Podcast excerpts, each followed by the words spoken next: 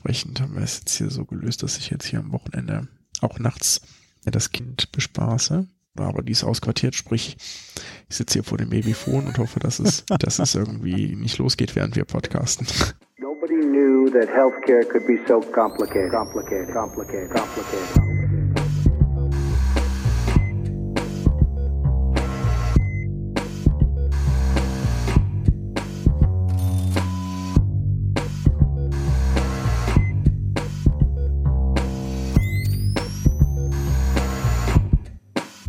Salut und herzlich willkommen zu Gesundheit und Machtpolitik mit der Aufnahme am 16. November 2019 in unsere Elternzeit. Ja, genau, Elternzeit. In unsere Episodenzeit fällt am 20. November der World COPD Day, der chronisch obstruktive Lungenerkrankungstag. Ja, sagst du COP dazu, nicht, nicht COPD? Ja, keine Ahnung, wie soll ich das denn aussprechen?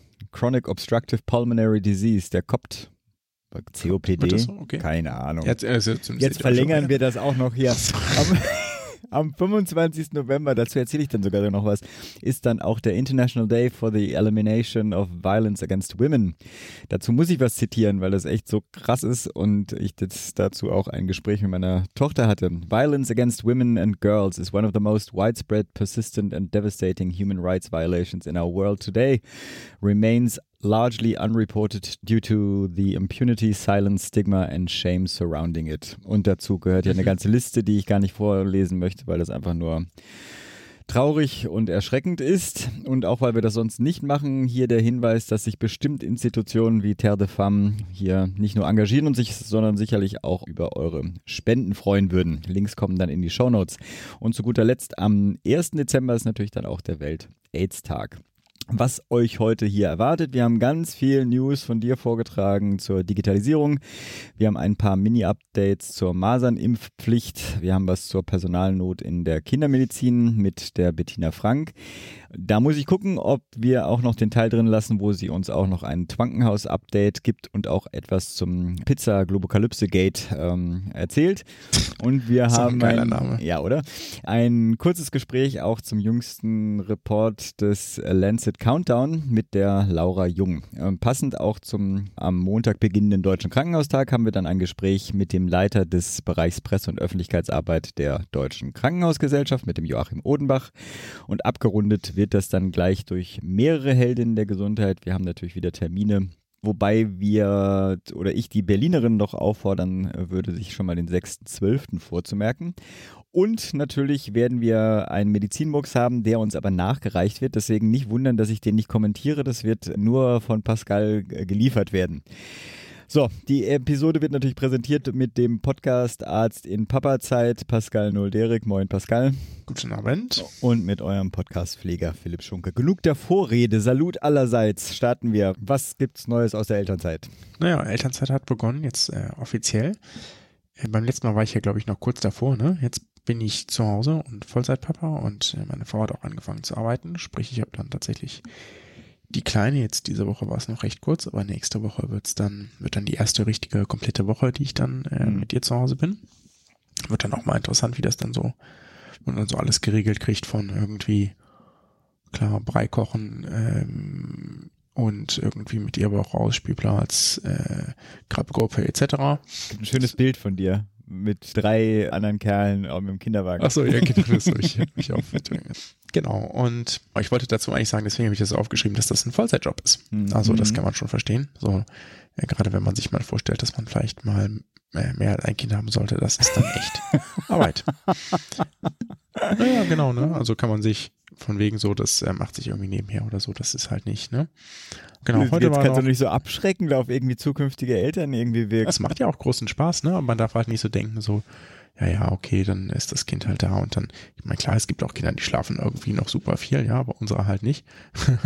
und dann, wenn sie halt wach ist, dann krabbelt die auch mal eine Weile alleine auf der Decke rum und macht irgendwie äh, Kram so und man sitzt nur daneben und es ist sehr entspannt und man kann mal irgendwie was, äh, bisschen was anderes machen, aber ansonsten ist es schon noch, hat man da schon was zu tun. Kannst aber noch podcasten, wenn auch ich mit Babyphone. Richtig. Genau. Ansonsten war heute, habe ich an der Kammerversammlung der Bezirksärztekammer Nordbaden teilgenommen als Ersatzdelegierter. Bin okay. ja sozusagen der Kammerwahl wurde ja die äh, Sandra Stengel von unserer Liste gewählt, genau, und ich war da als Ersatzdelegierter. Ja, es war wie immer jetzt nicht so wahnsinnig spannend, wie die meisten Kammerversammlungen bei den Ärztekammern ja sind. Und es ging relativ fix um äh, für die Verhältnisse, die ich da so kenne. Aber das auch vielleicht auch, weil nicht alles ewig lang diskutiert wurde. Kann man das durchaus empfehlenswert. Ansonsten was war bei dir so los? Ich äh, habe mich entschieden, heute nichts zu sagen. ist auch in Ordnung. Ich lasse das mal so stehen. Dann kommen wir doch mal zum genau. News. Du oder? hast eine ganze Menge zur Digitalisierung zusammengetragen. Ja, ich habe hab gedacht, also ich hatte irgendwie das Gefühl, das wird hier immer mehr, was man da berichten muss. Und ich dachte, wir packen das einfach in ein Themenfeld, weil dann haben wir wenigstens einmal alles abgearbeitet. Es ist ja nicht so, dass es nicht einen ganzen Podcast dazu gäbe, den eHealth-Podcast, den man hier da auch empfehlen kann. Die bereiten sicherlich das ein oder andere ein bisschen besser auf als wir, mit, also mit mehr Sachverstand in dem Fall, aber die haben nicht so eine große News-Sektion, deswegen ähm, dachte ich, wir tragen hier trotzdem noch mal ein paar Sachen durch. Also was ist passiert? Das DVG wurde verabschiedet, das hatten wir beim letzten Mal noch drin. Mhm. Und da ist, wie von äh, Jörg Sausgard, ich wollte schon Waschbärpower sagen, vermutet oder gehofft, ist der Gesundheitsausschuss da Jens Spahn nicht gefolgt in seiner Bewertung hat da eine Änderung beschlossen, dass auch die Daten pseudonymisiert durch die Einzelkassen an den GKV-Spitzenverband übermittelt werden müssen. Das ist also drin. Trotzdem ist das ansonsten so mit den allen, die danach auf diese Daten, Forschungsdaten zugreifen dürfen, diese große Liste an einem mhm. Möglichen äh, Empfängern, die hatten wir, hatten wir uns gefragt, ob das denn äh, so not tut oder nicht. Das ist so bestehen geblieben. Auch sonst äh, ist das, glaube ich, weitgehend ohne weitere Änderungen beschlossen worden ist. Jetzt wird also in Kraft treten. Dann gab es eine Riesendiskussion, äh, das müssen wir als erstes aufgreifen, um Sicherheitslücken in den Praxis. Und zwar hatte da die Süddeutsche Zeitung, glaube ich, zuerst in einem Beitrag, der irgendwie der, dem NDR und der Süddeutschen Vorlag von der Gematik, das haben die irgendwie, ich glaube, in Panorama berichtet, ne? Das mhm. ist eine Sendung. Und es, es war eigentlich ein internes Gematikpapier, nachdem 90 mehr als 90 Prozent der Praxen, die an die Telematikinfrastruktur, also TI, äh, angeschlossen sind, im sogenannten Parallelbetrieb an, die, an, an diese TI angeschlossen sind und nicht im Reihenbetrieb. So, das ist erstmal das, was drin steht. Jetzt ist es so, dass die Gematik tendenziell den Reihenbetrieb empfiehlt. Das ist das, was sie sagen. Deswegen kam da als Schlagzeile raus, mehr als 90 Prozent der Praxen haben Sicherheitsrisiken. Mhm. Oder ich zitiere hier, süddeutsche Patientendaten sind meist schlecht geschützt. Das ist natürlich eine Hammer-Schlagzeile und ähm, ganz schlimm. Und wenn das so wäre, dann ist das auch, wäre das ein Riesenproblem. Jetzt muss man aber da erstmal Luft holen, einatmen, ausatmen. So schlimm ist es nicht, wie es klingt. Ja, also es ist so, es gibt zwei Möglichkeiten, diesen TI-Connector einzubauen, Reihenbetrieb oder Parallelbetrieb. Soweit wissen wir jetzt schon, ja. Und Reihenbetrieb heißt, es ist äh, durch den Konnektor gut geschützt. Es gibt aber eine ganze Menge Gründe, die ich jetzt hier, also technische Gründe, mhm. die ich jetzt hier nicht ausführe, weswegen man das lieber im Parallelbetrieb laufen lassen möchte, statt im Reihenbetrieb. So. Und man kann das auch sicher im Parallelbetrieb betreiben. Es gibt sogar für ein paar Praxen sicherlich gute Gründe, das im. Erklären wir das noch? Ähm, den Reihen- und den Parallelbetrieb? Möchtest du das? Na, ich glaube, es wäre gar nicht schlecht, wenn wir den einen oder die andere Hörerin da noch abholen würden. Ist ja auch nicht so kompliziert, aber vielleicht sollen wir es ganz kurz erläutern. Also im Grunde genommen, im Reihenbetrieb sind alle Computer, Terminals etc., die sich da in diesem lokalen Netzwerk befinden, laufen quasi durch den Connector, haben dann Zugang zur TI. Und mhm. in diesem Connector ist eine integrierte Firewall. Mhm. Ja. Und es gibt einen optionalen sicheren Internetzugang. So, und dementsprechend gibt es da halt eine fixe Firewall. Mhm. So, quasi alles läuft auf den Connector zu. Jetzt hier mit meinen Laienkenntnissen, ja. Mhm. Und äh, von da aus geht es dann an die TI, beziehungsweise gibt es einen optionalen sicheren Internetzugang im Parallelbetrieb. Da sind, da hast du deine Komponenten, also deine verschiedenen Computer in den verschiedenen Zimmern, ähm, deine Kartennetze, Terminals etc. Haben, sind im Praxisnetzwerk, haben eine Internetverbindung am Router und der Connector wird parallel dazu angeschlossen also hat seine eigene Verbindung nebenher und hat aber keine Schutzfunktion, da der Traffic oder der Datenverkehr auch außerhalb des Connectors am mhm. Netzwerk übers Netzwerk laufen kann. Und diese Variante ist dann sinnvoll, wenn die ein größeres lokales Netzwerk haben. Und das kann zum Beispiel im MVZ sinnvoll sein, sofern da Daten getauscht werden oder auch schon in großen Gemeinschaftspraxen. Also wenn man eine Praxis von fünf, sechs Ärztinnen oder Ärzten hat oder möglicherweise eine Praxis mit mehreren Standorten etc., dann kann es sinnvoll sein, das lieber im Parallelbetrieb zu schalten. Insbesondere wenn man da entsprechende Sicherheitsfunktionen hat, die beibehalten werden sollen. Genau. Ja. Und dann ist der eben im Parallelbetrieb eingeschaltet. Und dann braucht man aber seinen zusätzlichen Sicherheitsschutz, weil der Sicherheitsschutz nicht automatisch durch den Connector stattfindet. Mhm. So, dementsprechend, weil da nun mal eine gute Firewall drin ist, hat die Gematik gesagt, hier rein Betrieb ist unsere Empfehlung. Jetzt ist es zusätzlich so, äh, also der Connector bringt im Parallelbetrieb also keine zusätzliche Sicherheit, er bringt aber auch kein Risiko. Das heißt, man kann nicht sagen, nur weil ein Connector im Parallelbetrieb angeschlossen ist, ist, sind die Gesundheitsdaten damit schlecht geschützt. Schlecht geschützt werden sie nur dann, wenn der Connector im Parallelbetrieb angeschlossen ist und ansonsten keine Sicherheitsvorkehrungen stattfinden. Hm. Das wäre schlecht, aber das wäre wär auch sonst schlecht, ja. Also wenn euer Arzt den, das Ding gar nicht angeschlossen hat und eure Daten ähm, äh, quasi sein Computer ins Internet angeschlossen hat, aber äh, da kein, also sonst keine Sicherheitsmaßnahmen ergreift, dann sind eure Daten schlecht geschützt. Punkt. Das hat auch nichts mit diesem Connector zu tun. Hm. Ja. Jetzt ist es, jetzt kann man durchaus fragen, warum ist es denn so, dass die IT-Sicherheit von Ärzten bisher nicht geprüft wird? Ist halt so die das Gesundheitsministerium hat auch gesagt, hier, das ist nicht unser Kram, so, ja, müssen die Ärzte sind, müssen selbst sich drum kümmern, ist auch so, ist der aktuelle Stand im Gesundheitswesen, die Praxen sind dafür selbst verantwortlich und es soll aber 2020, 31. März 2020, sind die kassenärztlichen Vereinigungen beauftragt worden, IT-Sicherheitsanforderungen festzulegen. Hätte man jetzt super diskutieren können, ob das nicht vor zwei Jahren sinnvoll gewesen wäre, damit man das vor dem Aufbau der TI macht, ist jetzt aber halt so. Mhm. Ja, ähm, klar, wäre sinnvoll gewesen, heißt aber jetzt, um diesen Bericht nochmal auseinanderzunehmen, bedeutet nicht, dass die alle unsicher sind. Unsicher sind sie nur, wenn der Arzt es schlecht schützt. Es gibt sicherlich durchaus einige Praxen, in denen das der Fall ist. Ich werde jetzt hier nicht darüber spekulieren, ob es 30 Prozent sind, 20 Prozent, 10 Prozent, mhm. 5 Prozent sind. Ich habe ähm, Praxen besucht oder kennengelernt im Laufe meiner Studiums und meiner Ausbildung, die eine sehr gute IT laufen hatten ähm, und da auch entsprechend Leute beschäftigt hatten oder halt einen Dienstleister hatten, von dem man das Gefühl hatte, der macht das sehr vertrauenswürdig. Und ich kenne Praxen, bei denen das irgendwer äh, aus dem Bekanntenkreis mehr oder weniger, ich sage es mal ganz banal gemacht hat, ja. Das ist natürlich eher nicht so günstig. Ja, also man, äh, man sollte das schon dann entsprechend den Fachleuten überlassen. Wünscht man sich ja umgekehrt auch, ne? Ja. So genug dazu granted. So, nächste News. es gab äh, lustige ähm, Neuigkeiten von Google und Amazon. Und zwar von Google gar nicht so witziges. Die haben das Project Nightingale ist irgendwie publik geworden. Und zwar ist es so, dass die da seit 2018 in den USA mit einer Gesundheitsorganisation zusammenarbeiten, die ein paar Krankenhäuser und ein paar tausend Arztpraxen betreibt. Äh, soweit nicht so schlecht. So. Und ähm, bis kommenden März sollen Gesundheitsdaten von äh, 15 Millionen Menschen, also den dort behandelten Menschen, auf Google-Servern landen. Das ist alles mögliche an Behandlungsdaten, Diagnosen, Behandlungsverläufe, Laborergebnisse, Krankenhausaufenthalte. Hm. Und das ist jetzt aber nicht anonymisiert oder pseudonymisiert, oh. sondern mit Namen und Adressen der Patienten verknüpft. Super.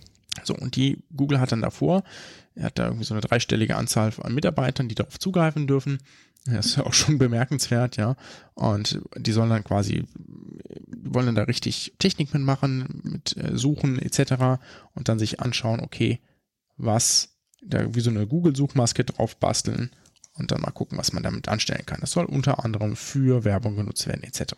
Das wow. gründet sich tatsächlich wohl noch auf ein ziemlich altes Gesetzeskonstrukt, das so eine Datenzusammenführung zur Auftragsdatenverarbeitung erfolgen darf. Mhm. Er ist nicht so ganz an die digitale Zeit angepasst worden, aber ist sowohl legal und korrekt. Die Zusammenführung ist in den USA wird sicherlich auch weniger kritisch betrachtet als bei uns in Deutschland, was sicherlich auf Kritik stößt oder da jetzt auf Kritik gestoßen ist, ist, dass Google damit äh, Geld verdienen will. Mhm. Und nicht nur, dass sie es irgendwie wissenschaftlich auswerten, da hätte man ja vielleicht noch eine gute, guten Grund für gehabt, weil kann man ja auch interessante Sachen rausfinden, aber das Geld verdienen, das stößt jetzt da eben auch auf, durchaus auf Kritik. In Deutschland wäre das so nicht möglich. Das müsste man zumindest informiert werden, dass das jetzt passiert.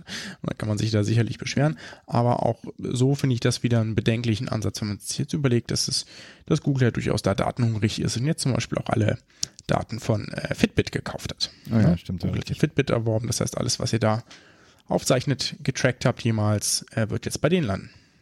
Und so geht das immer weiter. Dann der nächste Spaß in der Runde, also die Big Player sind dabei, sich richtig einzubringen, ist Amazon hat Health Navigator gekauft. Das ist so ein Startup aus den USA.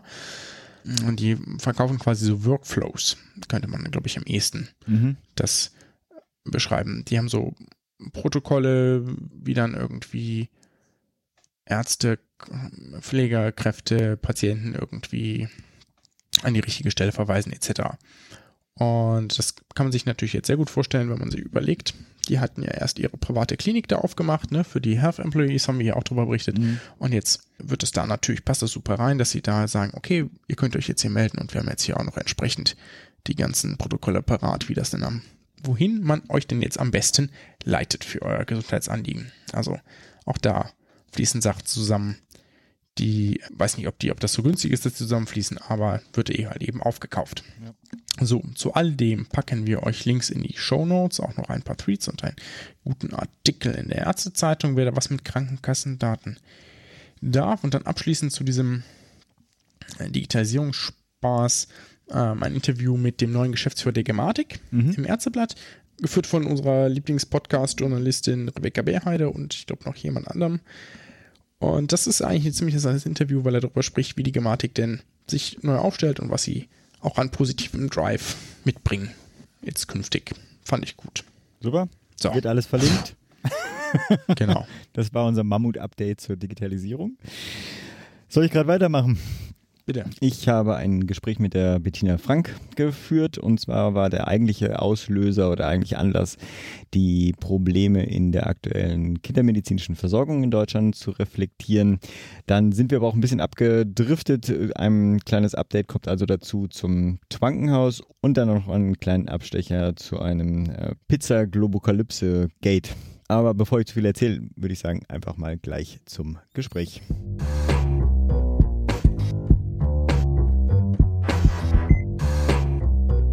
Wir haben jetzt in der Leitung äh, die Bettina Frank. Ich erzähle jetzt mal was zu dir und du erzähl, sagst mir, ob das denn dann halbwegs gut zusammengefasst ist. Also, du bist Vertreterin für die Patientensicht im Twankenhaus und wir werden auch gleich darüber reden, was äh, die Twankenhaus-Community mit der deutschen Sprache anfängt. Aber ich empfehle vorher erstmal deinen Twitter-Feed zu abonnieren und zwar zu finden unter @frankbettina. Vor allem auch dadurch, dass du eigentlich stetig, verlässlich, gut, skeptisch, evidenzbasierte Tweets ab sel entweder selber abgibst oder auch gerne retweetest. Also eigentlich ähm, eine gute Quelle für weitere Informationen. Deswegen kommen wir auch zu diesem Gespräch heute. Wer jetzt allerdings erwartet, dass wir heute über dich in deiner Tätigkeit als Migränepatientin oder auch äh, Gründerin äh, dieses Migräne-Selbsthilfenetzwerks Headbook, glaube ich, heißt es hier, vorstellen, den muss ich auf eine spätere Episode vertrösten, aber wir nehmen es uns vor, dass wir das nochmal machen. Heute hatte ich dich gebeten, hier etwas zu erzählen wegen eines Retweets, äh, den du auch kommentiert hattest. Und zwar geht es da um die Kindermedizin in Deutschland. Stichwort auch da Personalnot. Bevor ich dich darum bitte, uns bei dem Thema abzuholen, willst du erstmal deine Vorstellung noch ergänzen? Ja, hallo Philipp hallo. erstmal. Also ich finde, du hast das schon sehr umfassend uh, umrissen.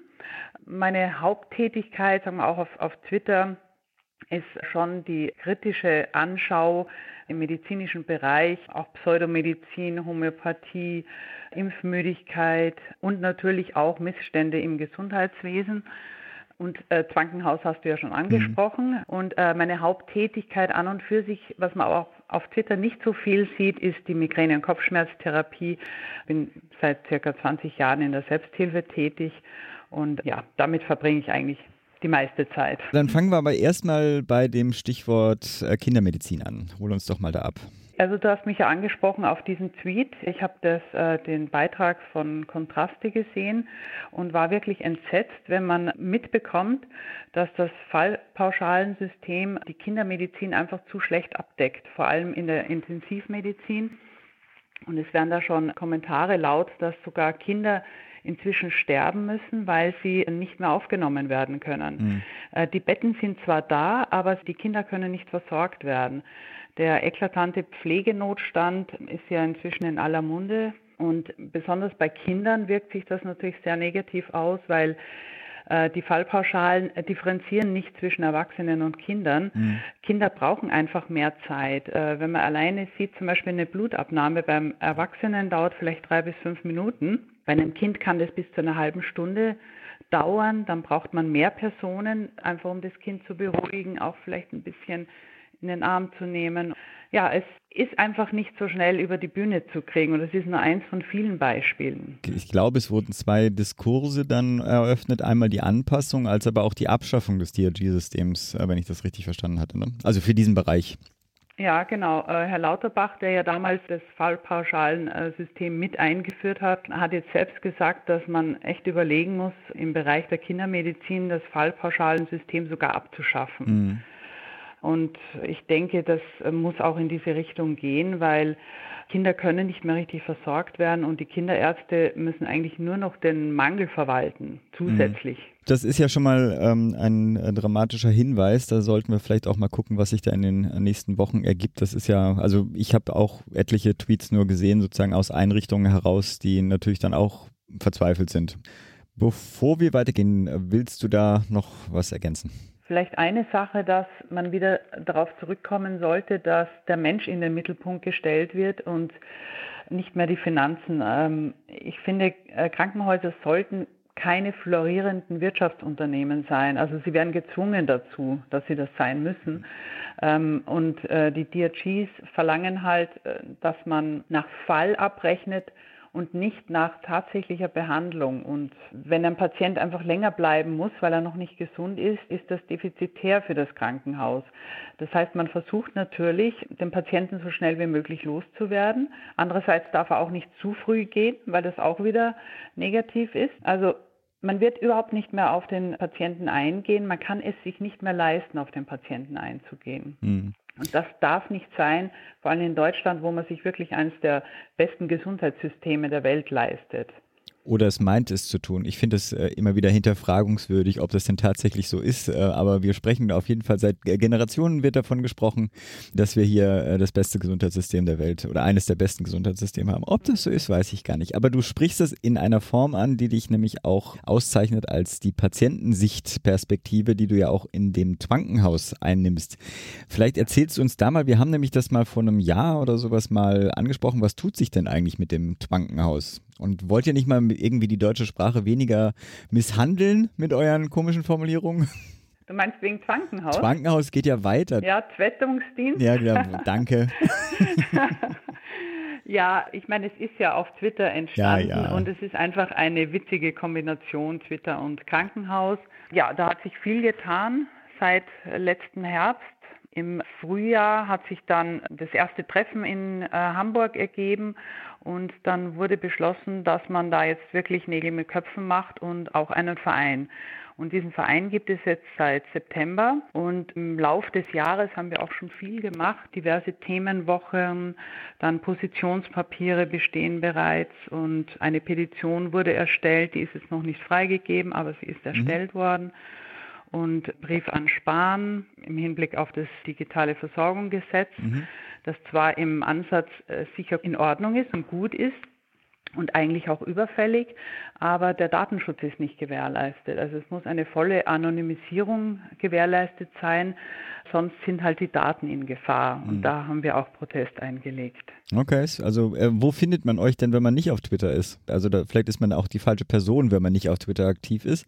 Aber wenn man den Verein hört, äh, gibt's, habt ihr eine Website inzwischen? Ja, es gibt eine Website, genau, www.twankenhaus.de.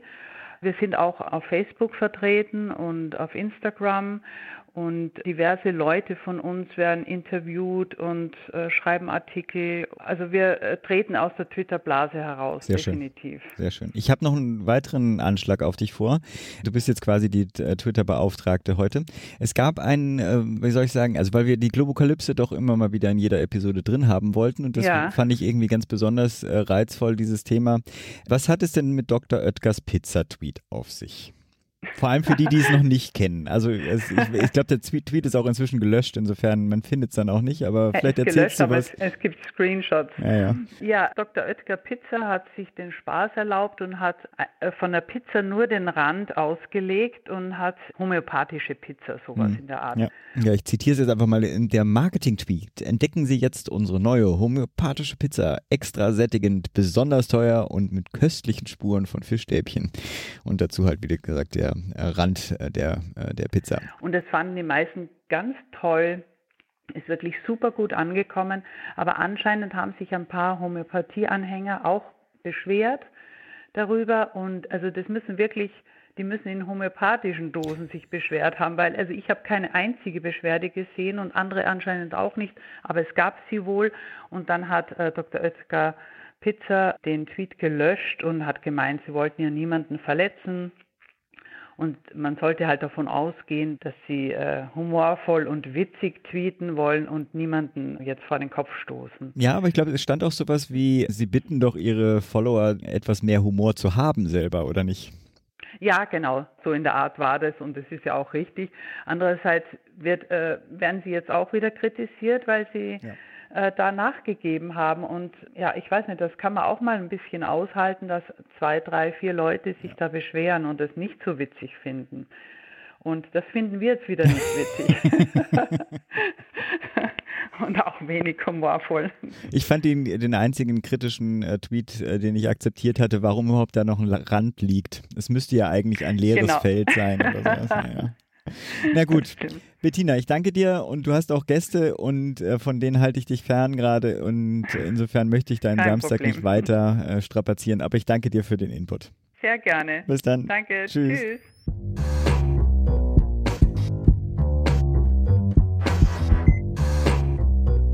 So, und bevor wir dann zum nächsten Gespräch kommen, habe ich noch einen ganz kurzen Update zum äh, Masernimpfpflichtgesetz. Der Bundestag hat ja am letzten Donnerstag, war das, glaube ich, das Masernschutzgesetz beschlossen, was dann ab 1. März 2020 vorsieht, dass es einen Masernimpfpflichtnachweis für Kinder in Kitas und Schulen und für das dortige Personal dann geben soll, auch Beschäftigten Gesundheitseinrichtungen und auch Asylbewerberunterkünften sowie auch mhm. Bewohner müssen dann diesen Schutz nachweisen. Ansonsten drohen halt relativ hohe Bußgelder und auch ungeimpfte Kinder dürfen dann gar nicht mehr die Kitas besuchen. Außerdem im Gesetz enthalten sind auch zwei ganz spannende Sachen für Apotheker und zwar soll es auch Modellvorhaben zur Grippeimpfung in Apotheken und auch Wiederholungsrezepte äh, da vereinfacht werden. Neben der GroKo stimmte auch die FDP für das Gesetz. Grüne und Linke, wenn ich das richtig gesehen habe, enthielten sich größtenteils. Mhm, ja. Den Grünen geht das Gesetz da nicht weit genug. Cordula Schulz-Asche spricht davon, dass man eine umfassende Impf Impfstrategie äh, braucht. Und da hat sie auch recht, weil, wie, also ob das jetzt das Hauptproblem ist oder nicht, aber sozusagen ein dominierendes Problem ist ja, sind ja gar nicht die nicht geimpften Kinder, sondern das sind vor allem die Impflücken bei den 20- bis 50-Jährigen. Ich hatte, glaube ich, vor genau, Ewigkeiten ja. mal dazu, dazu berichtet, dass selbst ich, äh, dass äh, eine Impflücke aufkam, weil ich einfach nicht mehr die Übersicht hatte über das, was da im Impfpass alles dran stand. Insofern ähm, äh, trifft das da auch auf Zustimmung. Vielleicht passt dazu sehr gut äh, das interessante Interview mit Josef Hecken, dem GWA-Vorsitzenden im Tagesspiegel. Ich empfehle wirklich sehr, das zu lesen. Ich packe da einfach mal nur den den Titel hier rein. Mhm. Ähm, er heißt, Jens Spahn hat schon viele Störfeuer entfacht. Mhm. Und die Masernimpfpflicht könnte so ein solches Störfeuer sein. Hört, liest euch auf jeden Fall mal durch, ist ein sehr gutes Interview. Wird gemacht. Dann habe ich jetzt noch zum Abschluss unserer News-Sektion ein kleines Gespräch mit der Laura Jung, die wir auch, glaube ich, schon zweimal im Podcast hatten. Auch zu dem Thema Klimawandel und Gesundheit hatten wir sie schon mal hier. Und zwar fasst sie uns den jüngsten Report vom Lancet Countdown zusammen. Also ab zum Gespräch.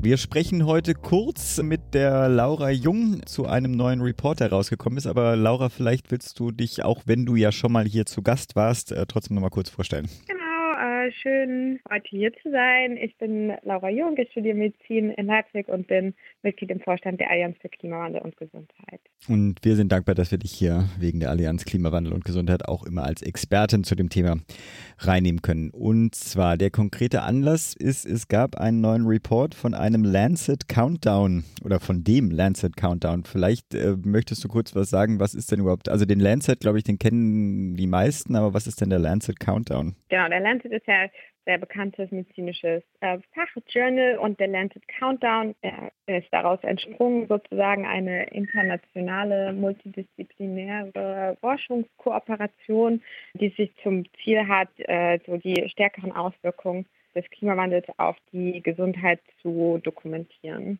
Klimawandel und Gesundheit ist genau das Thema. Was steht denn in diesem, also wir haben ja viele Hörer mit wenig Zeit. Ich zähle mich dann dazu, äh, kann mir den Bericht nicht ganz durchlesen. Was besagt er denn? Was sind denn die Key Messages, die ich mitnehmen sollte? Ja, also generell kommt er eben jedes Jahr raus und schaut sich irgendwie 41 verschiedene Indikatoren an, wie sie sich auch über die Zeit verändern.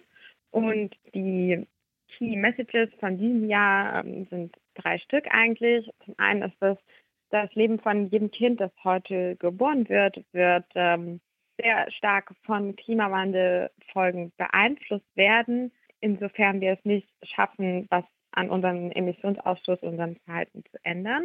Dann zweitens, es ist möglich, ähm, eine Welt zu erreichen, in der wir gut unter diesen zwei Grad, zwei Grad ist ja immer so das Ziel mhm. auch aus dem Pariser Abkommen, in dem wir gut unter diesen zwei Grad bleiben. Und wenn wir das eben schaffen, würde das das Leben von uns allen verbessern. Mhm. Aber, und das ist die dritte Message sozusagen, um das zu erreichen, müssen wir eben auch wirklich den Weg, wie wir momentan Politik machen und auch wie wir Forschung und Handel läuft, verändern. Das ist äh, schon mal eine, die wichtigste Message. Ich erinnere mich sogar an ein, ein passendes Bild dazu. Ich weiß gar nicht, ob das im Kontext dieses Reports mich erreicht hatte. Ein äh, junges Mädchen steht mit einem Schild äh, bei einer Fridays for Future Demo mit und da drauf steht You die of old age, I die of climate change. ja, also, das wäre vielleicht ganz passend dafür, genau. Drastische Zusammenfassung. Das Besondere an diesem Jahr ist eigentlich, dass wir zum ersten Mal einen deutschen Lounge des Countdowns hatten, und zwar in Kooperation vom PIC in Potsdam, dem Helmholtz-Institut in München und dem, der Bundesärztekammer. Und dass es jetzt zum ersten Mal auch deutsche Forderungen oder deutsche Kernbotschaften gibt, die mhm. sich aus diesem Report ableiten. Die da wären? Die da wären zum einen, wir brauchen eine bessere Umsetzung von Hitzeaktionsplänen mhm. in Ländern, Städten und Kommunen. Der CO2-Fußabdruck des deutschen Gesundheitssektors muss sinken. Und wir brauchen mehr Klimawandel und planetare Gesundheit in der medizinischen Aus- und Weiterbildung. Okay. Wie ist die bisher eigentlich verankert? Also gibt es das überhaupt? Bisher ist es kaum bis eher gar nicht verankert. Genau. Es gibt ein paar Unis, die vielleicht einzelne Veranstaltungen dazu anbieten, aber das auch eher auf einer freiwilligen Basis ähm, und es ist nicht in den Kerncurricula mit verankert. Mhm. Klima, äh, CO2-Abdruck äh, der deutschen Gesundheitsversorgungslandschaft.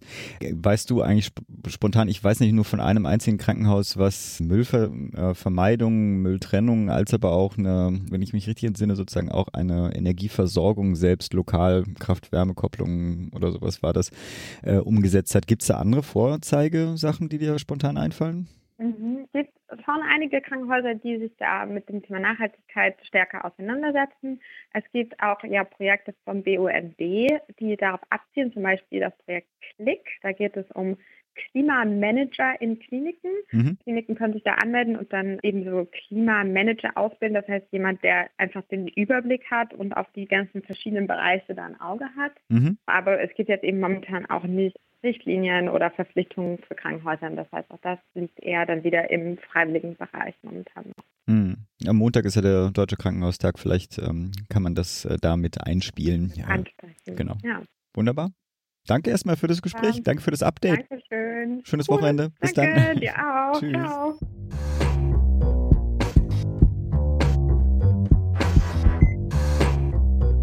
So, und damit schließen wir dann mal unsere News-Sektion ab und gehen heute zu unserem Hauptgespräch. Wir führen heute unsere kleine Reihe zu den Institutionen in der deutschen Gesundheitspolitik fort. Heute reden wir dazu mit dem Leiter des Bereiches Presse- und Öffentlichkeitsarbeit der Deutschen Krankenhausgesellschaft, dem Joachim Odenbach. Und auch als Spoiler vorweg, weil das nämlich erst im Nebengespräch kam und weil es nicht ganz genau klar war, wann wir denn erscheinen. Am Montag, also an dem Tag, an dem wir hier veröffentlichen, unsere Episode, wird auf dem Deutschen Krankenhaustag auch ein Krankenhausgipfel gefordert werden. Zuerst gehört bei uns. Genau. Damit das euch allen klar ist. Aber genug der Vorrede, ab zum Gespräch.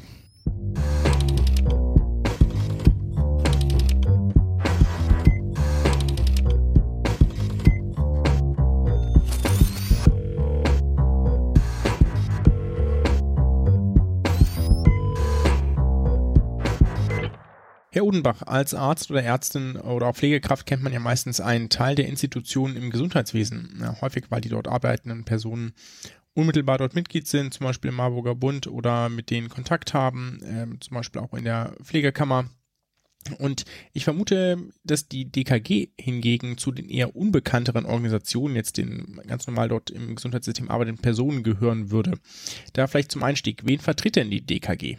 Ja, eine unbekannte Institution nach 70 Jahren, die es gibt. Das ist auch wäre ja bitter, wenn es so wäre. Also wir sind der Verband, der alle Landeskrankenhausgesellschaften und die Spitzenverbände der Krankenhausträger vertritt. Und damit im mhm. Prinzip die Krankenhäuser. Bei uns zusammengeschlossen, wir sind die Interessenvertretung und der Bundesverband von zwölf Spitzenverbänden. Mhm. Darunter fallen dann Arbeiterwohlfahrt, der BDPK, also die deutschen Privatkliniken, Caritasverband, Landkreistag, Parität, Städte- und Gemeindebund und so weiter und so fort. Ich, eigentlich müsste ich sie alle aufzählen, damit sich keiner benachteiligt fühlt. Mhm. Und die Landesverbände der Krankenhausträger. Die Krankenhäuser selber sind nicht direkt bei uns Mitglied. Das ist vielleicht so der, mhm. der Unterschied immer, was immer so geglaubt wird, ah, dass alle Krankenhäuser bei uns Mitglied werden. Das ist nicht der Fall. Wir sind ja auch keine Zwangskörperschaft, wie das in so anderen Bereichen ist. Mhm, genau. Eingetragener Verein, seit 1949. Im Prinzip müsste man ja dann von allen Krankenhäusern sprechen, die bei Ihnen Mitglied sind, also dann über Umwege der jeweiligen Einzelverbände. Von wie vielen Krankenhäusern sprechen wir denn? Und vielleicht als Ergänzung, gibt es denn jetzt Ausnahmen in dieser Liste? Also gibt es Krankenhäuser oder Krankenhausträger, die aus irgendeinem Grunde dann nicht bei Ihnen oder von Ihnen vertreten werden? Also die Krankenhausträger, die, die großen Verbände etc. sind alle bei uns. Mhm. Ich kann Ihnen jetzt nicht sagen, ob es irgendwo ein einzelnes Krankenhaus gibt, das weder in einem der Spitzenverbände noch in einer Landeskrankenhausgesellschaft wäre. Im Prinzip geht es um etwas über 1900 Krankenhäuser, die bei uns mittelbar, also die sind bei den Landeskrankenhausgesellschaften und Spitzenverbänden Mitglied und damit mittelbar bei uns mitsprachberechtigt sind über ihre anderen Institutionen. Wir hatten ja schon mehrmals auch hier im Podcast darüber gesprochen, jetzt jüngst auch von der Bertelsmann Stiftung gab es ja eine Studie. Die Frage, sind das denn nicht eigentlich zu viele? Gerade auch, also ich spreche das jetzt mal aus Berliner Perspektive aus, da könnte ich mir ja schon vorstellen, dass das ein oder andere Krankenhaus vielleicht sozusagen gemeinsam äh, sich vielleicht besser positionieren könnte, als das als Einzelstandort das könnte erstmal die Frage und dann vielleicht auch, können Sie sich eigentlich in diese Richtung überhaupt äußern? Sozusagen, wir bräuchten eigentlich eine Umstrukturierung. Sie hatten gesagt, erstmal, ich würde gerne aber mit dem zweiten Mal anfangen. Ja, gerne. Wir haben im März ein eigenes Papier rausgegeben als Deutsche Krankenhausgesellschaft, alle Träger gemeinsam, in der wir sagen, okay, wir brauchen eine aktive Strukturplanung und wir brauchen auch eine, eine Krankenhausplanung, die tatsächlich auch Parallelstrukturen, vielleicht auch Überversorgungsangebote, aber auch Unterversorgung angeht. Also das war, glaube ich, für viele Beteiligte und andere Konkurrenz- oder Freundesorganisationen mhm. im Gesundheitswesen eine Überraschung, dass die DKG da so weit gegangen ist. Also wir, wir sagen mhm. ganz klar, es geht nicht darum, jedes Krankenhaus, jedes Bett zwanghaft zu erhalten, Mhm. Aber wir brauchen natürlich auch nicht einen Kahlschlag. Ja? Mhm. Das, das ist immer so ein bisschen die Geschichte, wo wir uns zwischen bewegen müssen. Mhm. Also, wenn wir, Sie hatten gerade Berlin angesprochen. Ja. Wir haben in Berlin eine wachsende Metropole. Da geht es mehr und mehr darum, zu, zu überlegen, ob wir äh, bestimmte Kapazitäten aufbauen müssten. Mhm. Ja? Ob wir möglicherweise andere Kooperationen zwischen Krankenhäusern brauchen, auch in Metropolregionen, ist nochmal eine andere Geschichte. Mhm. Aber der Bettenabbau, wenn Sie junge Familien fragen, wo es darum geht, Kreissäle zu finden, Geburtsstationen zu finden, auch in Berlin, werden Sie feststellen, dass es kein Überangebot in dem Bereich gibt. Das ist also, richtig, ja, ja. Nee, Gerade in dem Bereich stimmt das natürlich voll. Genau, in dem Bereich müssen wir einfach sehen, wir haben eine wachsende Bevölkerung in Berlin, wir haben eine steigende Geburtenrate da ist es dann nicht so einfach mal zu sagen, wir schließen. Das andere ist, wir haben vielfach Situationen, wo Kliniken gerne kooperieren, wo sie fusionieren wollen, wo das Kartellamt sagt Nein. Wir haben Kliniken, die schließen möchten, wo dann Landespolitiker Nein sagen, ja. Mhm. weil sie das als bedarfsnotwendig ansehen und es behalten wollen. Also ja. was, was wir brauchen, ist eine aktive Planung, die tatsächlich auch eine Zielrichtung vorgibt, wo wollen wir eigentlich hin. Mhm. Und diese Idee, also was hier immer gemacht wird, Dänemark. Dänemark, mhm. Dänemark ist ideal. Das ist ja auch Bertelsmann. Das verkennt aber natürlich, dass das dänische System komplett anders in allen anderen Bereichen auch ist. Das beginnt damit, dass Dänemark eine ganz andere Präventionspolitik gefahren hat über Jahre und Jahrzehnte. Mhm. Sie haben eine andere Wartezeit auf bestimmte Leistungen in Dänemark als bei uns. Sie haben in Dänemark nebenbei noch private Kliniken, die nicht über die normale Krankenversicherung abgerechnet werden. Sie haben, wenn Sie nach Flensburg gehen, denen, die gerne das deutsche Krankenhausangebot wahrnehmen, weil sie bestimmte Leistungen in Dänemark nicht bekommen oder sehr lange darauf warten müssten. Ja? Mhm. Und wir haben einfach auch gewachsene Strukturen. Es gibt Hochrechnungen, die gehen in die zig Milliarden, was man in die Hand nehmen müsste. Das wäre ein unglaublicher Betrag, um unsere Strukturen komplett umzubauen. Und das andere ist ja auch noch immer die Erwartungshaltung von Bevölkerung. Es war vor kurzem in der ARD war ein Beitrag über auch Geburtsstationen und da hieß es, es wäre unzumutbar, dass Patienten möglicherweise 30 oder 40 Minuten fahren müssten zu einer Geburtsstation. Das ist unsere, unsere Haltung. Wir erwarten eine wohnort- und familiennahe Versorgung in bestimmten Bereichen auch. Ich finde es ganz lustig. Es scheint ein äh, hochsensibles Thema zu sein, beziehungsweise ein hochspannendes Thema. Das wollten wir gar nicht zum Schwerpunkt dieses Gesprächs machen, aber wir sind natürlich. Das ist doch eigentlich ganz gut. lass, lass mir leid. Nein, wunderbar. Das ist Nerv. Also. Ich würde dann schon noch dazu sagen, naja, also zig Milliarden ist ja klar, dass das ordentlich was kosten würde, wenn wir es sozusagen umstrukturieren wollten, aber bisher kostet es ja auch schon zig Milliarden im Jahr. Ja, also ist ja die Frage, ja, ob es nicht, nicht langfristig äh, sich, sich rechnen kann.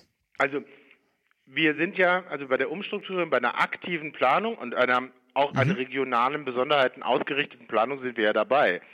Wir mhm. sagen ja selber auch, es muss eine Grundversorgung, es muss eine Maximalversorgung und es muss, muss hochspezialisierte Zentralversorgung geben. Das haben wir in der Transplantationsmedizin ja heute schon. Das ja. ist jetzt ja nichts Neues. Das, was uns eigentlich momentan am meisten stört, ist, dass durch ja so eine kalte Politik, so eine mhm. kalte Strukturpolitik Krankenhäuser in die Insolvenz getrieben werden und damit trifft man aber möglicherweise völlig falsche mhm. und Krankenhäuser, die unbedingt bedarfsnotwendig wären. Mhm. Ja, also wenn, dann bitte vernünftig und aber auch nicht, also ich finde einfach diese pauschalen Aussagen, 600 Krankenhäuser reichen. Das ist, ist glaube ich, aber auch als, ein bisschen als Provokation gedacht. Es gibt ja, ja noch aber schönere Wissenschaft Zahlen. soll eigentlich Wissenschaft sein und nicht provozieren, finde ich.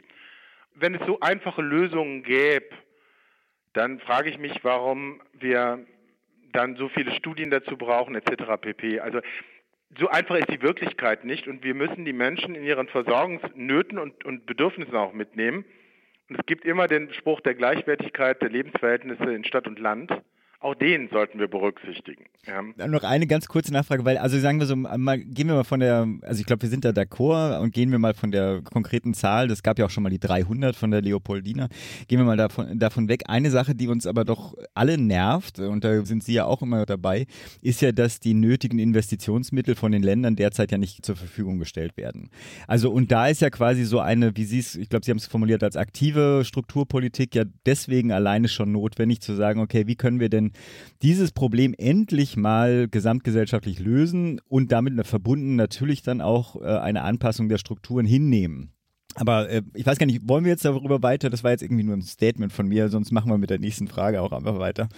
Also ganz kurz nur Investitionsmittel, absolut d'accord. Die müssen endlich bezahlt werden. Wer bestellt, muss auch bezahlen, gar keine Frage. Nur warum sollten die Investitionsmittel mehr fließen, wenn irgendwo drei Krankenhäuser weniger wären? Auch da, also, weil man sich als Gesamtgesellschaft quasi auf eine neue Strategie geeinigt hatte, das ist natürlich die Voraussetzung dafür. Gut, aber die, ich glaube, wir haben diese Verpflichtung, die gibt es und eigentlich gibt es auch das Bekenntnis und manche Länder machen es auch, aber es müsste natürlich dringend komplett umgesetzt werden. Ja. ja. Jetzt aber, sorry, ich höre auf. Genau, also ich, ich sehe schon, wir haben, Sie haben vielfältige Positionen und Wunsch nach Mitsprache in der Gesundheitspolitik.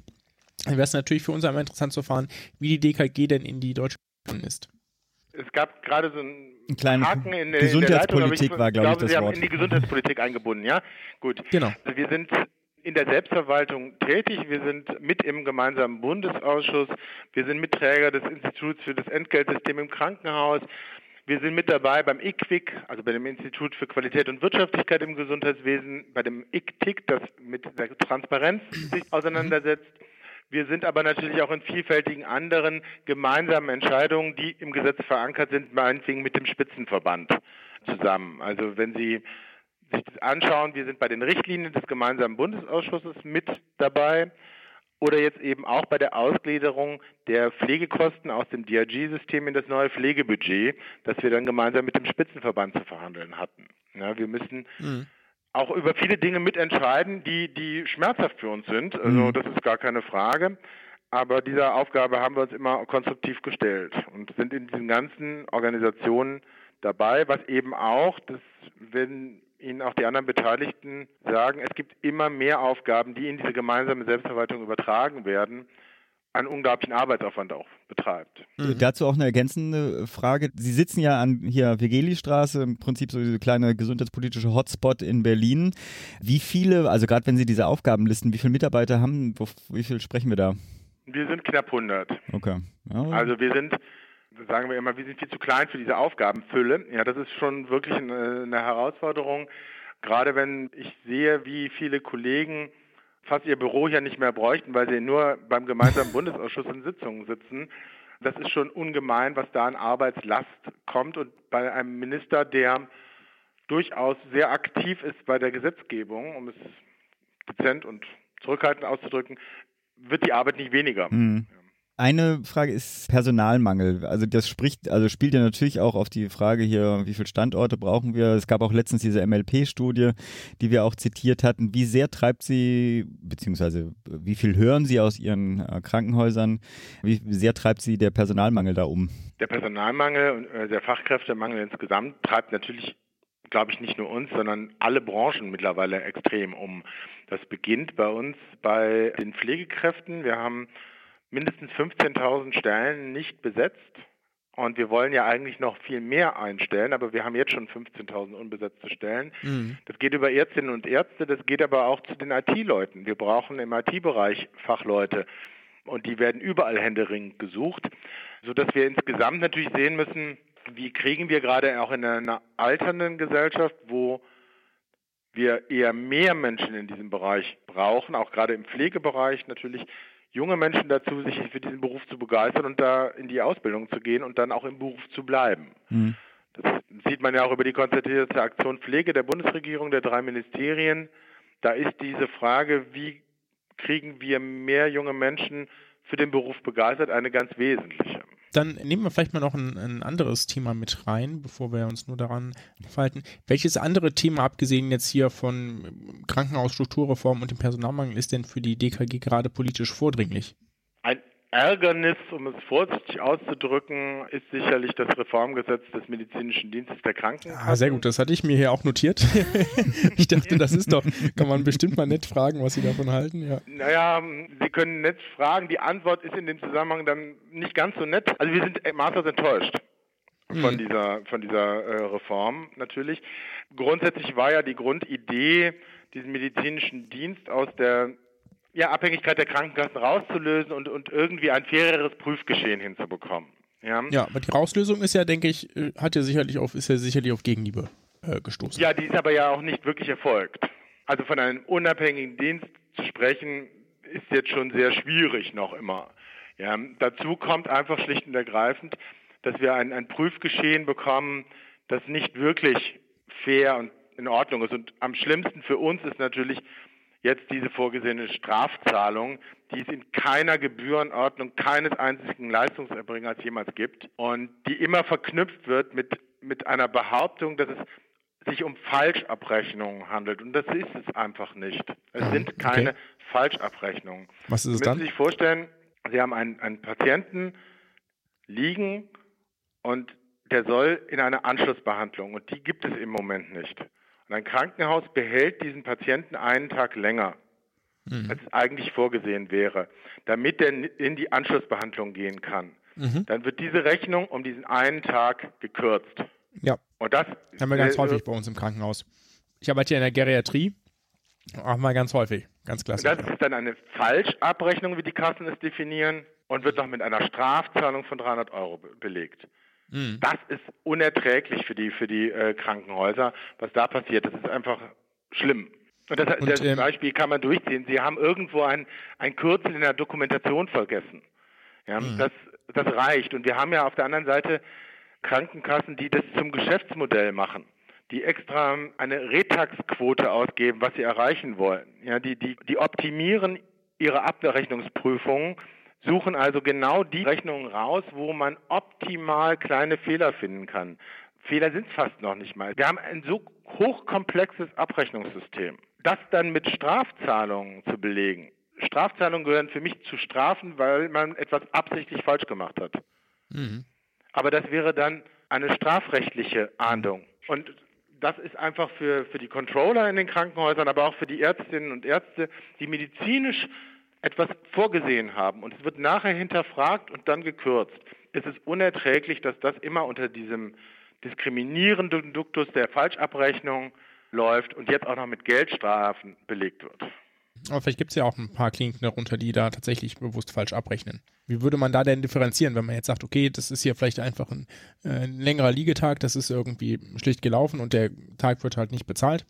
Wie man, will man differenzieren zu einer, äh, da ist etwas vorgegeben, was gemacht wurde, aber es ist de facto nicht passiert oder man kann nicht nachvollziehen, dass es passiert ist und dementsprechend scheint die Rechnung fehlerhaft zu sein. Wenn Sie in, in, in Ihr Auto wegbringen und da steht drin, dass die Bremse erneuert wurde und das wurde nicht gemacht, was ist das?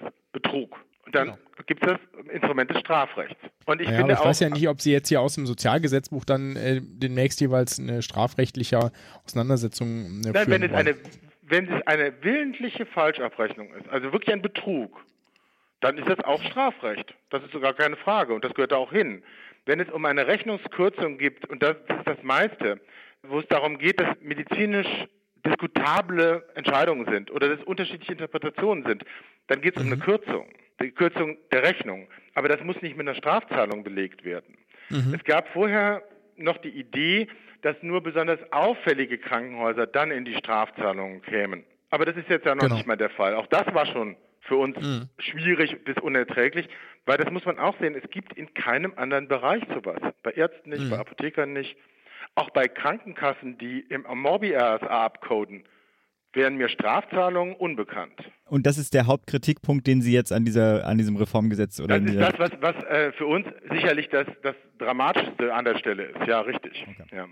Ich würde dann, also vielleicht, um da den Advocatus Diaboli jetzt nicht äh, weiterzuspielen, ähm, mich kurz fragen, also sie waren ja sicherlich relativ angetan von der Idee, würde ich jetzt mal vermuten, spekulieren, dass die Prüfquote gesenkt werden sollte nächstes Jahr. Und ich glaube auch, ähm, ja, darauf, zumindest hier unsere Controllerin bei uns im Haus hat tief aufgeatmet, als das äh, drin stand. Glauben Sie, das ist jetzt so ein Versuch, das auszugleichen mit der Strafzahlung?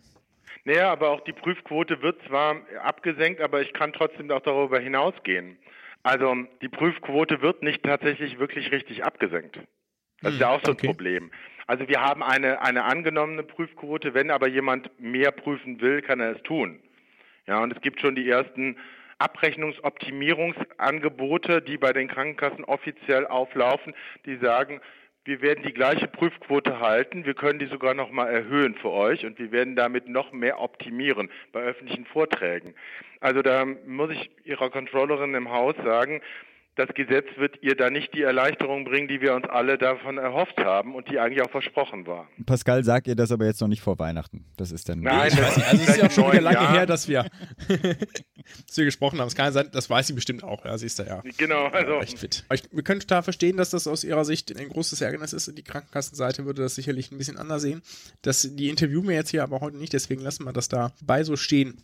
Jetzt abgesehen von diesem Gesetz, was sollte denn aus Sicht der DKG nächstes Jahr politisch vielleicht umgesetzt werden?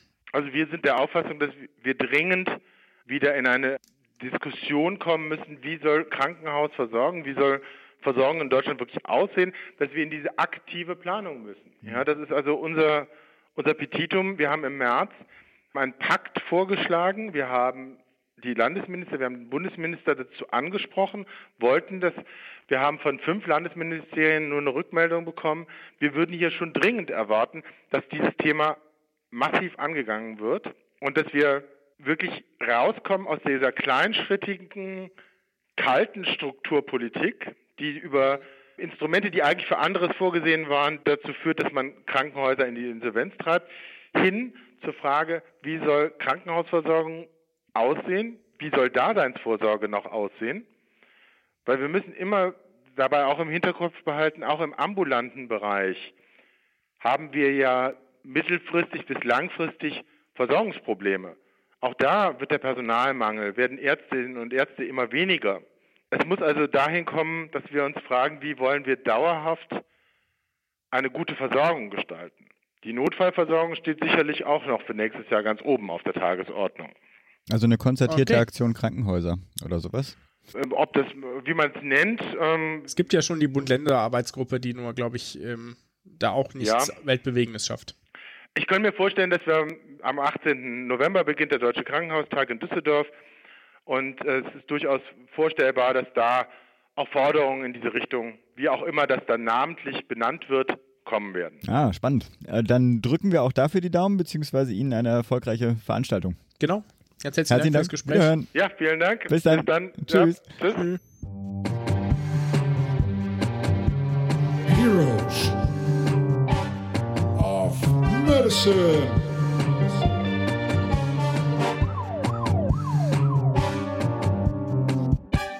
Ja, zu unseren heutigen Heldinnen der Gesundheit eine kleine Einführung. Ich hatte jüngst ein kurzes Gespräch mit meiner Tochter. Ich kann die Diskussionskette zwar nicht mehr ganz rekonstruieren, aber irgendwie begann sie mit einem Film und zwar mit The Imitation Game und das führte dann über das tragische Ende von Alan Turing irgendwie zu einem Zeitverständnis im Sinne von, das ist doch alles schon so lange her, das ist doch bestimmt vor dem Krieg gewesen oder sonst was. Und es tat mir auch irgendwie weh, sie da aus ihrer heilen Welt herauszuholen. Ja, nicht nur, weil die Lage von Schwulen, Lesben, Transgender, Bi-Personen, aber auch Frauen natürlich oder auch Kindern bis heute auch in Deutschland ja eine unvollendete und von Rückschlägen geprägte Geschichte ist.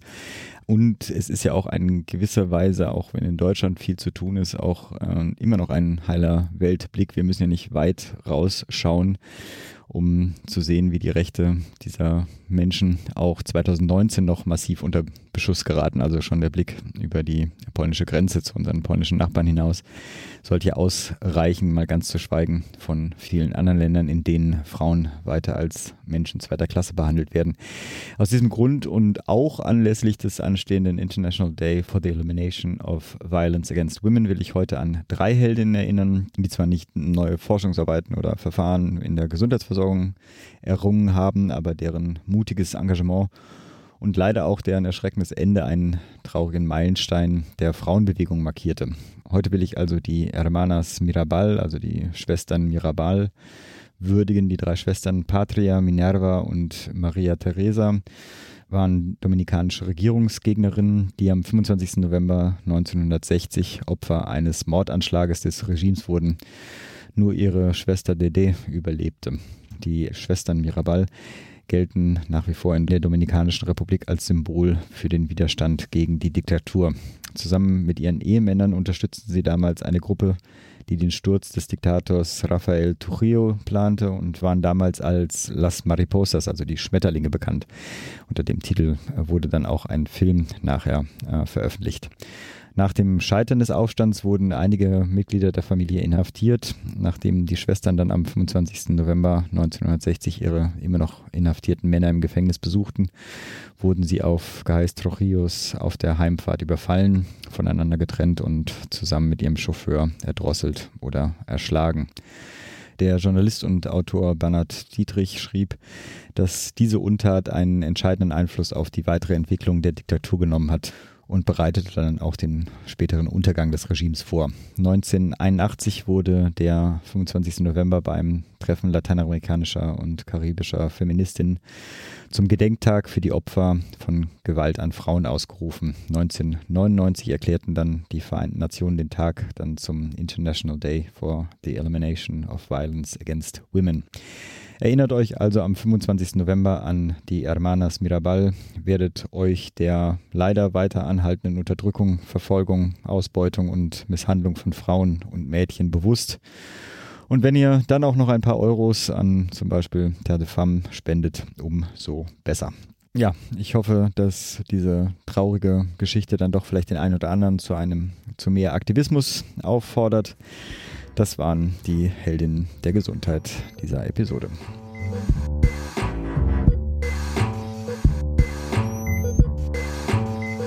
Und damit zu unseren Terminen. Wie immer hier ein paar Termine, die ich ganz spannend fand und oder an denen ich plane auch selber dabei zu sein. Am 26. November ist die Veranstaltung Globale Gesundheit Global Health Alliance Launch Event. Der Bundesverband der deutschen Industrie lädt zusammen mit der Global Health Alliance zu einem gemeinsamen Abendempfang. Am 28. November findet in Düsseldorf das nächste Aktivcamp Pflege statt, durchgeführt von der ehemaligen pflegepolitischen Sprecherin Bündnis 90 Die Grünen im Bundestag, Elisabeth Scharfenberg. Am 2. Dezember findet im Rahmen des Spreestadtforums die Veranstaltung Wie geht eigentlich Digitalisierung im Krankenhaus statt. Dr. Andreas Tecklenburg, Vizepräsident und Vorstand für das Ressort Krankenversorgung der Medizinischen Hochschule Hannover, wird berichten. Am 6. Dezember, das ist die Veranstaltung, die ihr euch bitte alle vormerkt, die in Berlin sind, findet an der HU Berlin eine Veranstaltung mit einem Vortrag von Professor Edzard Ernst statt. Titel Trugschlüsse in der Alternativmedizin. Davon gibt es vielleicht auch eine Aufzeichnung oder sogar einen Stream davon, je nachdem, wie viel Interesse da zurückgemeldet wird. Da kann ich auch nochmal Winfried danken, der uns ja das Buch von Edzard Ernst geschenkt hatte, Alternative Medicine, a Critical Assessment of 150 Modalities. Da bin ich also auch bei der Veranstaltung als Fanboy unterwegs und hole mir eine Unterschrift für das Buch. Genau, am 24. und 25. Januar nächsten Jahres findet dann von Springer der Kongress Pflege 2020 statt. Am 23. und 24. Januar 2020 findet dann das Symposium Zukunftsforum Public Health statt hier in Berlin. Und dann haben wir noch drei Sachen mit ein wenig weiterem Ausblick. Der Kongress Armut und Gesundheit natürlich vom 8. bis 10. März 2020 in Berlin mit dem Fokus Politik, Macht, Gesundheit, Gender im Fokus. Der Deutsche Pflegetag ist dann vom 12. bis zum 14.3. Und weit voraus schon mal auch der Hinweis auf die nächste Nudging-Konferenz unseres Podcast-Freundes Matthias Krisam. Das Ganze dann am 3. und 4. April nächsten Jahres. Mehr Infos natürlich wie immer zu allen Terminen in den Shownotes. Ja, damit sind wir mit den Terminen durch und mit diesem Serviceteil dann ab zum Medizinmurks. Today's doctors, drugs and medical devices truly work medical miracles. But there are some as phony as a $3 bill. Der Medizinmurks, wir greifen hier heute mal eine Nachricht aus dem IQWIC auf. Erst kürzlich hatten wir deren Pressesprecher Jens Flintrop hier auch hier im Podcast zu Gast. Ich habe mich ein bisschen schwer getan, weil ich eigentlich auch eine andere Meldung aus dem Spiegel super interessant fand, aber die kommt dann vielleicht beim nächsten Mal und dann habe ich noch was Drittes, was eigentlich bei mir auf der Liste steht, aber jetzt der Aktualität wegen. Den Kampf IQWIC versus Frauenärzte habe ich das jetzt mal genannt hier als Medizinmux. Und zwar ist die Grundlage gewesen eigentlich eine Pressemitteilung der Bertelsmann Stiftung vom 5.11.2019. Die hatte die Ultraschalluntersuchung der Eierstöcke zur Früherkennung von Eierstockkrebs als Beispiel für Überversorgung in, im deutschen Gesundheitswesen äh, benannt, bezeichnet. So, und dabei hat diese Pressemitteilung auch auf die Webseite des IQFIX, ähm, nämlich ähm, nicht die Hauptwebseite, sondern gesundheitsinformation.de hingewiesen. Und daran hat sich Kritik der deutschen äh, Frauenärzte oder der Frauenarztverbände, müsste man ja korrekterweise sagen, gerührt. So, jetzt besprechen wir erstmal ganz kurz, was denn da eigentlich auf dieser Website von gesundheitsinformation.de steht. Die schreiben erstmal ganz basal zur Erinnerung, insgesamt erkranken etwa 14 von 1000 Frauen im Laufe ihres Lebens an Eierstockkrebs. Etwa 10 von 1000 Frauen sterben daran. Soweit sind die basalen Fakten. Dann stellen, wird da die Frage aufgeworfen, verbessert der Früherkennungsultraschall die Heilungschancen? Und die Antwort darauf, ich zitiere, nein. In zwei guten Studien mit insgesamt fast 300.000 TeilnehmerInnen wurde untersucht, ob der Früherkennungsultraschall das Risiko verringert, an Eierstockkrebs zu sterben. Ihr Ergebnis Doppelpunkt: Frauen, die diese Früherkennungsuntersuchung regelmäßig wahrgenommen haben, starben genauso häufig an Eierstockkrebs wie Frauen, die nicht daran teilnehmen. Allerdings muss man natürlich sagen, dass da schon ein Nachteil durch diesen Eierstock-Ultraschall entsteht, denn die werden häufiger unnötigerweise entfernt. Der Grund ist ganz simpel, man entdeckt dann doch irgendetwas, das möglicherweise etwas sein könnte, was Krebs sein könnte. Und wenn man etwas entdeckt, was Krebs sein könnte, dann macht man natürlich entweder man eine Probe oder man schneidet es eben raus in diesem Fall. Das heißt, es wird dann durch Operation abgeklärt, wird entfernt und dementsprechend ähm, sieht man dann erst im Labor, ob da Tumorzellen drin sind oder nicht, also in der Pathologie. So, jetzt ist es also so, dass dann im, bei 10% der Frauen, die äh, Verdacht auf einen äh, Eierstockkrebs hatten, im Früherkennungsultraschall dann auch tatsächlich Eierstockkrebs hatten, Eierstockkrebs hatten, mein Gott. Und die anderen 90% hätten also ähm, keine Entfernung, hätten keine Entfernung bedarf. Das ist also ein klassischer Überdiagnose-Bias, englisch auch äh, Length-Time-Bias genannt. Das sieht ist im Screening so, da profitieren vermeintlich Personen, weil dir etwas früher erkannt wurde, was Krebs hätte sein können. Und im individuellen Fall kann man auch gar nicht sagen, ob es dieser Person jetzt geholfen hat oder nicht. Ähm, das sieht man dann nur im groß angelegten Vergleich von Personen, die am Screening teilnahmen und an Personen, die am Screening nicht teilgenommen haben. Ob durch das Screening dann tatsächlich auch weniger Personen an diesem Krebs sterben. Ähm, tun sie das nicht, dann wurden möglicherweise Prozesse entfernt, die sich gar nicht krankheits krankhaft ausgewirkt hätten. Denn jede Veränderung, äh, wie wir an dem Beispiel gesehen haben, ne, einer von 10, 10 Prozent, ähm, es ist dann eben doch nur Eisstockskrebs und der Rest hätte äh, möglicherweise keine krankhaften Veränderungen hervorgerufen, die zur Tod der Frauen geführt hätten. Wenn das also Screening, wenn nicht weniger Personen dran sterben, dann ist dieses Screening womöglich nicht sinnvoll. So, was gibt es jetzt an dieser doch relativ klaren äh, Feststellung der zu Und zwar hat das ähm, German Board of and College of Obstetrics and Gynecology, äh, das ist ein Zusammenschluss vom Berufsverband der Frauenärzte und der Deutschen Gesellschaft für Gynäkologie und Geburtshilfe. Die beiden sind da zusammengeschlossen und die haben äh, das kritisiert, die, äh, das EQUIC, als auch die, sozusagen diese Pressemitteilung, haben gesagt, dass er überholt und nach neuen Studien werde bei jeder zweiten Operation der Eierstücke nach verdächtigem Ultraschallbefund eine bösartige Veränderung gefunden. Diese Aussage bezieht sich auf eine Studie, die man relativ leicht nachlesen kann und dementsprechend auch äh, vom IQWI kritisiert wird. Das ist nämlich eine einzige Studie einer einzelnen brasilianischen Klinik mit 131 Frauen, also eine sehr geringe Teilnehmerzahl, wo durchaus fragwürdig ist, ob das denn übertragbar ist oder reproduzierbar ist als Ergebnis. Dementsprechend stehen oder dem entgegen stehen zwei, ähm, stehen mehrere andere Studien, zum Beispiel die Ovarian Cancer Screening Mortality in the UK Collaborative Trial of Ovarian Cancer Screening ähm, Studie. Das war eine randomisierte kontrollierte Studie ähm, aus 2016, in denen das Ultraschall-Screening die Heilungschancen nicht verbesserte oder auch die US Preventive Services Task Force, die wir hier schon häufiger zitieren, weil die gute Analysen der aktuellen äh, Wissenssituation machen, auch die sagen, ich zitiere, recommends against screening for ovarian cancer in asymptomatic women. Ne? Und dann auch, dass das natürlich nur auf die Frauen zutrifft, die jetzt kein irgendwie genetisch erhöhtes Risiko haben. Also für alle, die asymptomatisch sind und kein erhöhtes Risiko haben, ist der aktuelle Stand des Wissens, dass das nicht empfohlen ist.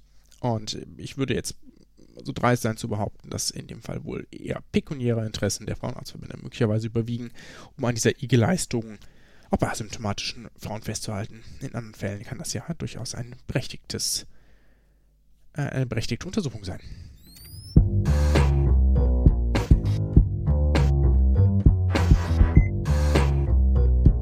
Ich würde fast sagen, damit äh, sind wir fertig, oder? Bleibt gesund, macht gesund oder so. Hey, mach du doch mal, genau. Aber ein bisschen, bisschen mehr bisschen, Emotionalität. Bisschen enthusiastischer, ja. Bleibt gesund, macht gesund. Tschüss, mach's gut.